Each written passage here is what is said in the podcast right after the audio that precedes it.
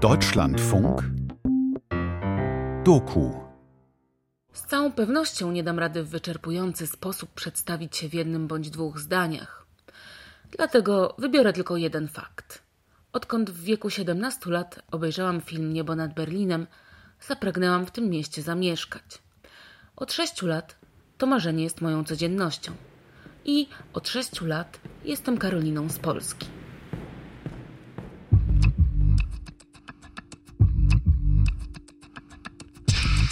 Voice versa. Sprachen auf Arbeit.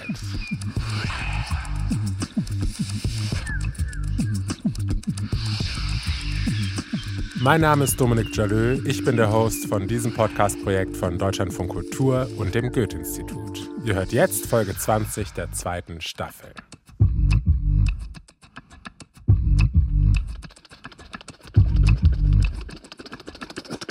Wie wohl fühlt ihr euch eigentlich in eurer Muttersprache? Also ich würde ja behaupten, ich fühle mich sehr, sehr wohl im Deutschen. Und ganz ehrlich, früher in der Schule haben mich meine guten Noten in Deutsch sogar davor gerettet, wegen meiner schlechten Noten in Mathe sitzen zu bleiben. Trotzdem habe ich aber auch hier und da noch so ein paar Unsicherheiten. Zum Beispiel, man sagt doch, je mehr, desto besser. Oder sagt man, umso mehr, desto besser? Habe auch schon umso mehr, umso besser gehört.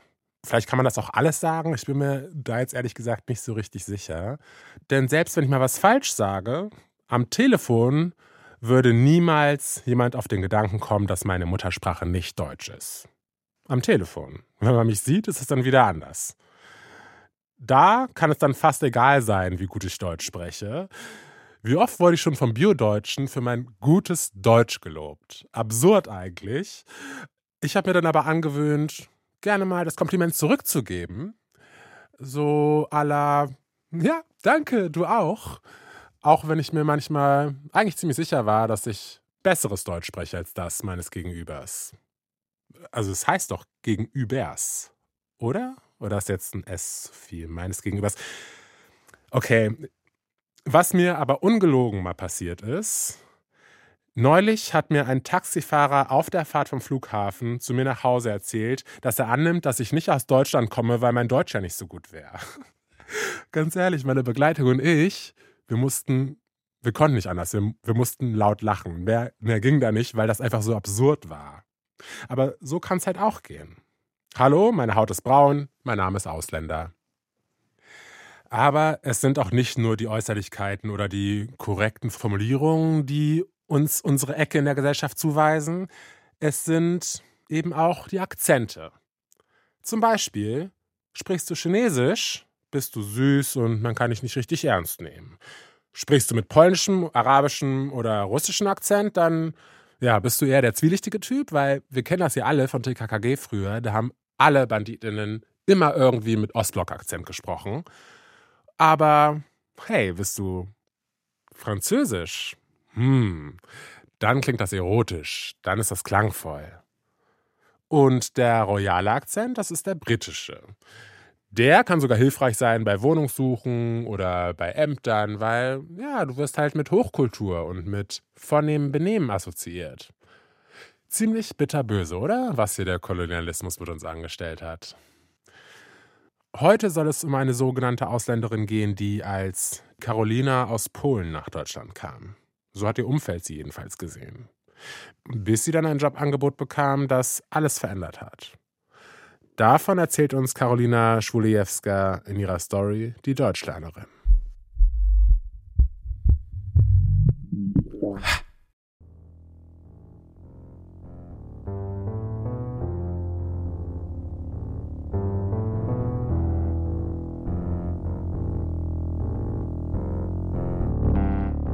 Spotkamy się na pewno, bo będzie przyjechanie dokładnie tam, gdzie miało być przyjechanie i odjechanie, tak jak było powiedziane.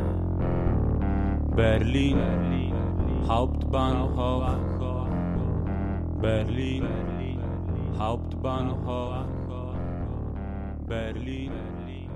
Hauptbahnhof Berlin Z całą pewnością nie dam rady w wyczerpujący sposób przedstawić się w jednym bądź dwóch zdaniach. Dlatego wybiorę tylko jeden fakt. Odkąd w wieku 17 lat obejrzałam film Niebo nad Berlinem, zapragnęłam w tym mieście zamieszkać. Od sześciu lat to marzenie jest moją codziennością. I od sześciu lat jestem Karoliną z Polski.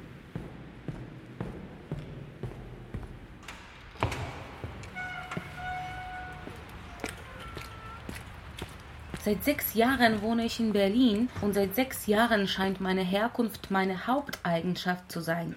Ich bin einfach Carolina aus Polen. Ich habe blonde Haare, bin Kulturwissenschaftlerin, bin ein Einzelkind, bin aus einem Plattenbau in Warschau. Alles zweitrangig. Das ist Carolina. Sie kommt aus Polen. Carolina aus Polen. Das ist Carolina aus Polen. Das ist Carolina aus Polen. Das ist Carolina. Das ist Carolina aus Polen. Hallo, ich bin Carolina. Ich komme aus Polen. Diese Vorstellung habe ich schnell verinnerlicht. Ich komme Menschen entgegen und sage so viel, wie sie aufnehmen können. Schulejewska, meinen Nachnamen, kann kaum jemand aussprechen. Und weniger geben sich Mühe, es zu versuchen. So polnisch habe ich mich noch nie gefühlt, sogar in Polen nicht, wo immer mehr weiß-rote Fahnen hängen, seitdem die rechte Regierung an der Macht ist. Jestem Karolina, jestem z Polski. A skąd indziej? Jak absurdalnie to brzmi. Przecież właśnie przed tą wszechobecną polskością stamtąd uciekałam. Die Umgebung lässt mich das nicht vergessen. Vor einem Jahr, als ich dachte, dass ich in Berlin einigermaßen angekommen bin, passiert diese Geschichte. Aus dem Krankenhaus Charité Mitte bin ich Richtung Hauptbahnhof gelaufen. Da hat mich eine Frau angesprochen. Kennen Sie sich hier aus? Wie komme ich zur Charité? Die Straße hoch, an der Kreuzung links und da sehen Sie schon das Gelände. Da hat sie mich etwas suspekt angeschaut, als ob sie meine Erklärung nicht glaubwürdig gefunden hätte und hat festgestellt, Sie sind aber nicht von hier. Ja, danke für Ihre Anmerkung. Ich habe niemals etwas anderes behauptet. Wie ist sie darauf gekommen? War das mein Akzent oder habe ich einen grammatikalischen Fehler begangen? Sie sind aber nicht von hier. Den Satz kann ich lange nicht vergessen. Seitdem ich nach Berlin gezogen bin, hat sich mein Leben enorm verändert. Da ist fast ein neuer Mensch entstanden. Aus einer eloquenten, schlagfertigen Person ist eine deutlich leisere geworden. Vor dem Umzug habe ich zwar als deutsch-polnische Übersetzerin gearbeitet, aber vor dem Laptop gemütlich zu sitzen und nach einem entsprechenden Wort zu suchen und in der Sprache zu leben, das ist ein großer Unterschied. Wie kann ich das bildlich darstellen? Auf Polnisch spreche ich, schreibe ich, als ob ich tanzen oder fliegen würde. Auf Deutsch gehe ich eher brav in aufrechter Haltung und muss ab und zu mal schauen, dass ich nicht stolpere. Ist das der Effekt der Muttersprache? Eine Mutter, die einen immer umarmt, bei der man sich geborgen fühlt. Und Deutsch ist eine Fremdsprache, Sprache des Fremden, des anderen. Auf Polnisch heißt Deutsch Niemiecki. Die Etymologie dieses Wortes weist darauf, dass es vor dem Adjektiv niemy, stumm, stammt. Die Urdeutsche waren für Urpolen stumm, weil sie ihre Sprache nicht sprechen konnten, das heißt, sie sprachen unverständlich, sie nuschelten. Niemiec, der Deutsche, wäre also der Stumme. Zresztą po polsku mówi się, że Niemcy szwargoczą. Tego samego słowa używa się do określenia dźwięku, jaki wydaje stary silnik.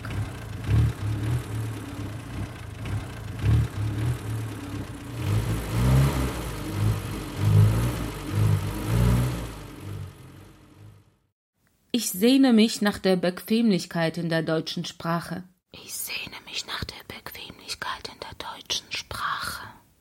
Und will weiter lernen. Nach ungefähr zwei Jahren in Berlin melde ich mich bei einem C2-Deutschkurs an. Nach ein paar Sitzungen spricht mich der Lehrer in der Pause an. Ihr Deutsch ist richtig gut. Möchten Sie Lehrerin für Deutsch als Fremdsprache werden? Es gibt momentan einen großen Mangel. Obwohl ich mich richtig geschmeichelt fühle, kann ich es kaum glauben. Meint er wirklich mich? Er muss sich wohl geirrt haben. In jeder längeren Begegnung mit Muttersprachlerinnen sehe ich eine Gelegenheit zum Lernen. Im Nachhinein notiere ich schöne Ausdrücke oder schlage neue Wörter nach. Meine Freundin Doris sage ich ganz offen, wenn ich etwas nicht verstehe oder ein Wort nicht kenne. Die Ausdrücke, die sie öfter benutzt, wiederhole ich eins zu eins. Und auf einmal merke ich, dass ich Mitte dreißig zu einem Kind werde. Weil ich Deutsch aus Büchern gelernt habe, fällt mir oft ein, dass ich Alltagswörter nicht kenne. Eines Tages spazieren wir im Wald. Oh, es ist so schön hier. Ja, so friedlich. Ich mag diese schönen großen Nadelbäume hier. Hm. Aber ich habe auch gelesen, dass die Wälder in Brandenburg viel schneller abbrennen, weil hier so viele Nadelbäume stehen und keine Laubbäume oder ganz wenig. Keine was? Laubbäume. Was sind das? Das sind die Bäume mit Blättern. Ach so, ohne Nadeln, mit Blättern. Genau. Laubbäume. Laubbäume, okay, Laubbäume.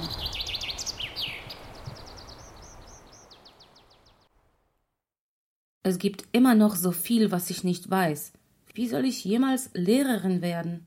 Przecież jest wciąż tyle słów, tyle sformułowań, których nie znam. Ja mam zostać nauczycielką? Wie soll ich denn jemals anderen Deutsch beibringen? Könnt ihr euch noch daran erinnern, wann ihr zuletzt ein deutsches Wort gelernt habt? Also ich bin mir ziemlich sicher, dass es bei mir Kinkelieren war. Na, jetzt kommt ihr. Was heißt das? Kinkelieren. Also ich kannte es nicht und habe Duden gefragt. Und Duden sagt mir, Kinkelieren heißt sowas wie singen, trällern, zirpen. Und es ist eben ein sehr norddeutsches Wort. Und ich als niedersächsische Pflanze, woher soll ich das dann schon kennen, oder? Na gut, aber wie ich eben auch viele Redewendungen nicht kenne. Da muss ich halt auch erstmal nur nach Schwaben oder Bayern oder, oder, oder Sachsen fahren. Ich meine, selbst der oder die fitteste Deutschsprachlerin kennt sich nicht mit allen Dialekten aus. Das geht sich nicht aus. Also, ich wollte diese Redewendung hier einbringen übrigens, weil sie mich jedes Mal aufs Neue irritiert. Also allein die Grammatik, das geht sich nicht aus. Na gut, okay. Also in meiner Region, in meiner hochdeutschsprachigen Bubble, fühle ich mich sehr, sehr frei. Und wehe, ich reise nach Baden-Württemberg oder Baden-Württemberg, Baden-Württemberg. Also, wer ist nun eigentlich befugt, wem die deutsche Sprache als Fremdsprache beizubringen? Oder viel wichtiger, wer hat die besten Voraussetzungen dazu? Jemand, der Deutsch ganz selbstverständlich in die Wiege gelegt bekommen hat und frei heraus spricht, ohne groß nachzudenken? Oder doch die Person, die den Kampf um Akkusativ, Präposition und Plusquamperfekt auf ganz ähnliche Weise führen musste?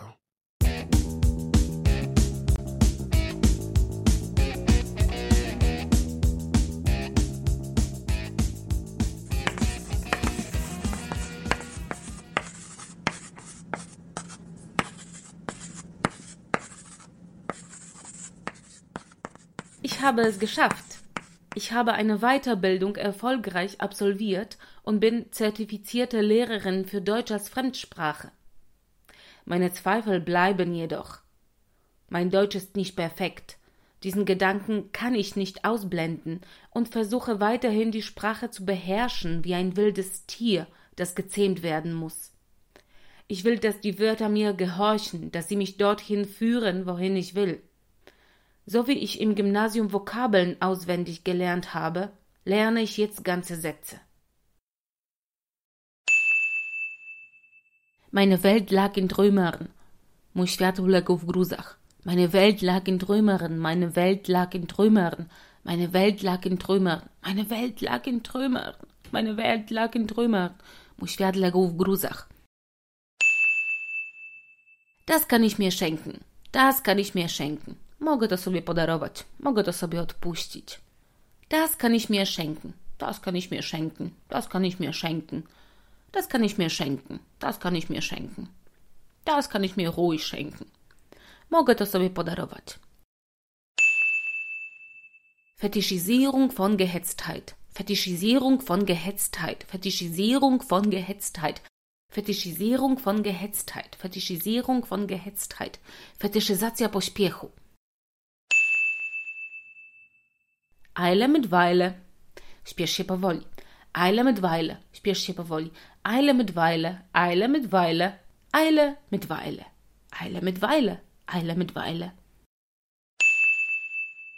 Wir sitzen alle im selben Boot. Wir sitzen alle im selben Boot. Wir sitzen alle im selben Boot. Wszyscy jedziemy na tym samym wózku. Wir sitzen alle im selben Boot. Wir sitzen alle im selben Boot. Wszyscy jedziemy na tym samym wózku.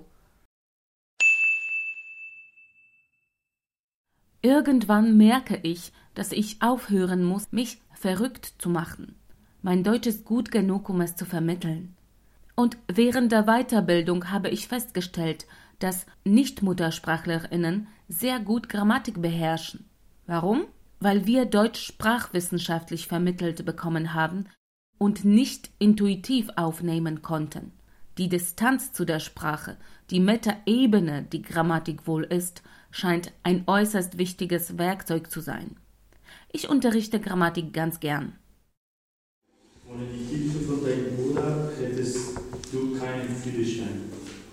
Genau, sehr gut. Du hast einen Führerschein, aber ohne die Hilfe hättest du keinen. Super. Mhm. Und zwei?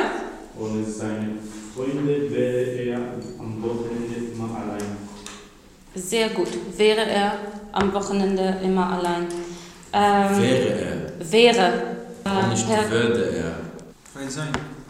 Würde ist nur ein Hilfsverb und bedeutet alleine nichts. Wäre funktioniert, weil wäre würde sein bedeutet. Deswegen kann es alleine stehen, ohne Infinitiv. Braucht kein Infinitiv. Das Infinitiv ist schon drin. Meinen SchülerInnen sage ich oft, dass man aus Fehlern am meisten lernt. Fehler gehören einfach dazu. Wenn man eine fremde Sprache spricht, riskiert man. Mówię to do nich, czy może sama do siebie? Meine polnische Freundin Agata, die an der Uni Kunstgeschichte unterrichtet, kann meine Situation sehr gut nachvollziehen. Ihr akademisches Leben hier in Berlin findet auf Englisch statt. Trudno pracuje się e, w wielu językach. Rzeczywiście to może często rodzić różnego rodzaju komplikacje, zarówno dla mnie, jak i dla studentów. Moja sytuacja jest taka, że uczę, wykładam po angielsku. Nie jest to mój pierwszy język, ale właściwie drugi język. I rzeczywiście też jest ta specyfika języka akademickiego, więc z jednej strony wielu moich studentów jest, e, jest to dla nich ich język ojczysty, e, więc jakby nie robią błędów gramatycznych, ale nie umieją używać tego języka w taki sposób, jak on jest używany w języku akademickim. E, I ja akurat tutaj potrafię to robić lepiej niż oni, także jest taka troszkę dysproporcja, ale też ja często czuję, że zastanawiam się, czy coś powiedziałam na pewno dobrze, czy nie zrobiłam żadnych błędów. Agatha weist darauf hin, dass nicht nur Fehler, sondern auch sprachliche Vereinfachungen dazu beitragen, dass man als inkompetent und weniger intelligent wahrgenommen wird. Allerdings hat Englisch Agatha bei ihrer Doktorarbeit einen Vorteil verschafft. Und zwar hatte sie auf Englisch die nötige Distanz, die sie auf Polnisch nicht gehabt hätte. O pewnych rzeczach trudno mi się, e, trudno mi się pisze w swoim ojczystym języku. I na przykład mój doktorat pisałam po angielsku i to było dla mnie bardzo dobre, ponieważ on dotyczył w sumie sztuki polskiej, tego co się działo w Polsce. I ja czułam, że ja mam mało dystansu do tego, bo jednak jestem z tego kraju i z tej kultury. Einige von meinen SchülerInnen sind sehr gewohnt, in verschiedenen Sprachen zu leben. Zum Beispiel Fabiola aus Kamerun. Oh, es ist schwer zu sagen, was meine erste Sprache ist, weil ich kann sagen, dass ich habe drei erste Sprachen, weil zu Hause bei meinen Eltern und meinen Geschwist Gesch Geschwistern ich spreche meine Muttersprache und es heißt Banzo. Eine der 200 Muttersprachen, die man spricht in Kamerun. In der Schule habe ich auf Englisch gelernt. Ich bin Erwachsene in einer französischen Stadt. War so, ich habe zu Hause meine Muttersprache gesprochen und zu Hause auf Englisch gelernt. Aber auf der Straße und alles andere, ich habe das auf Französisch gemacht, weil in einer französischen Stadt jeder spricht Französisch. Auch die Leute ähm, in der Schule, meine Freundinnen, wir haben in unserem Hause auf Französisch gesehen.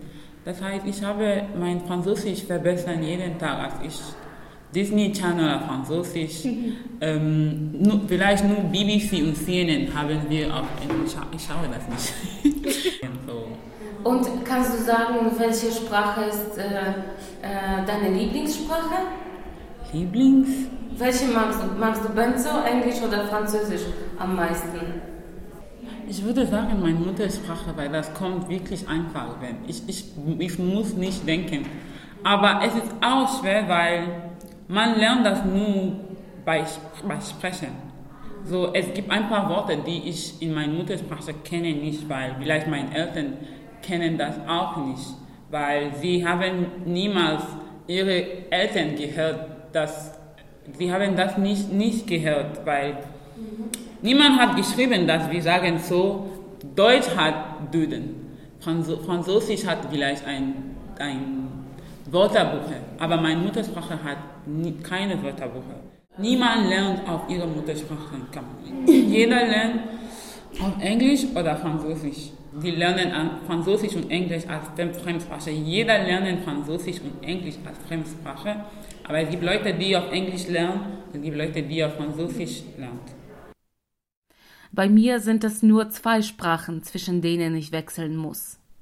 Ich fühle mich zwar auf Polnisch wohler, kann aber einige Vorteile von meinem Alltag in der deutschen Sprache nicht übersehen. Auf Deutsch kann ich gendern. Auf Polnisch sagt das kaum jemand. Frauen bezeichnen ihre Berufe im generischen Maskulinum.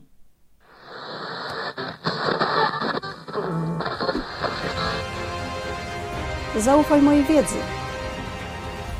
Jestem farmaceutą.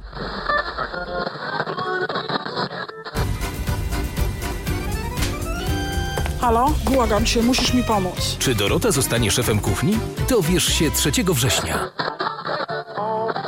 Jestem lekarzem. Często przyjmuję pacjentów, którym nic nie pomaga na uciążliwy kaszel mimo rzucenia palenia. Coraz ciężej. Stop. Oddaję się w ręce specjalistów. Dietetyk Naturhaus. Jaka miła i wie, czego mi potrzeba. Nicht nur in Werbungen sprechen Frauen über sich.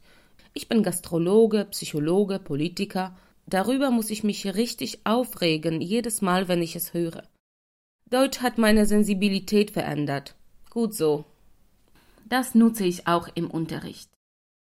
Äh, identifizierst du dich als Mann? Ja. Okay, du bist Teilnehmer in diesem Kurs. Äh, wer identifiziert sich als Frau? Sophia, du bist Teilnehmerin.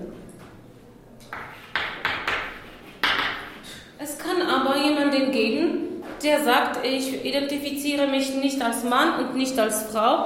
Und dann ist es Teilnehmende. Trotzdem haben wir hier der oder die. Als Englisch du sagst they. Ja, auf Englisch du sagst they und auf Deutsch äh, äh existiert dieses Pronomen nicht. Äh, man kann, manchmal kann man sagen, das ist einfach eine teilnehmende Person. Ja, so auf Englisch, um, man kann sagen, uh, a postman. The postman hasn't come yet. I don't know if they came. Eine Frage, weil zum Beispiel es ist äh, the boy, the girl und weil auf Spanisch zum Beispiel ist chico, chica, chique. Alle, ihr alle hier seid Teilnehmer als Plural Teilnehmer. Das ist alles altmodisch, weil Teilnehmer, es klingt so, das, das sind nur Männer.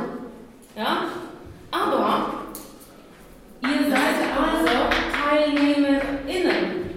Teilnehmer, weil wenn ich sage einfach Teilnehmerinnen oder dieses, ohne dieses Sternchen, dann bedeutet es auch, das sind nur Frauen. Das ist ein Frauenkurs, die Teilnehmerinnen.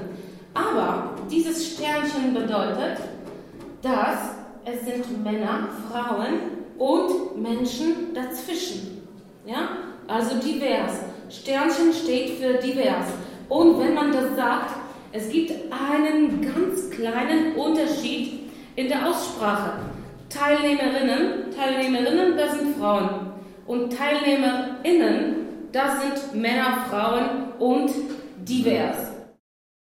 Obwohl ich ganz eindeutig nicht von hier bin, habe ich die Aufgabe, denen, die noch weniger von hier sind, Sprache und Kultur näher zu bringen. Dadurch gehöre ich mehr dazu. Für die Schülerinnen bin ich nicht mehr Caroline aus Polen, sondern einfach Dozentin. Wie fühlt es sich eigentlich an, Polin in Deutschland zu sein? Ich gratuliere. Caroline aus Polen ist jetzt also zur Carolina, die Dozentin, aufgestiegen. Also zumindest in Sprachunterrichtskreisen und mit ausländischen SchülerInnen. Ziemlich interessant, wie sich da die Machtverhältnisse auf einmal so verschieben, oder? Denn eigentlich sprichst du mit Akzent, hast du schwarze Haare oder braune Haut, bist du halt schnell der oder die Ausländerin und nicht von hier, das sowieso nicht, aber auf Augenhöhe schon erst recht nicht. Denn Anerkennung und Akzeptanz, die musst du dir erstmal erarbeiten. Ja, und im dritten Teil ihrer Story erzählt Carolina uns, wie sie im deutschen Umfeld als Deutschlehrerin wahrgenommen wird und wie wiederum PolInnen sie als Polin in Deutschland wahrnehmen. Und weil wir heute schon bei 1001 Redewendungen waren, gut Ding will Weile haben, denn den dritten Teil ihrer Story gibt es erst in der nächsten Folge unseres Podcasts. Die Zeit verging wie im Flug. Alles hat ein Ende, nur die Wurst hat zwei. Und wir sind nun am Ende mit dieser Folge. Ciao, ciao.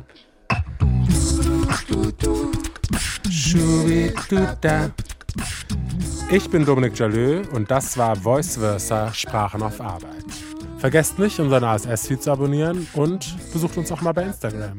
Bis zum nächsten Mal, macht's gut. Tschüssikowski. Ooh,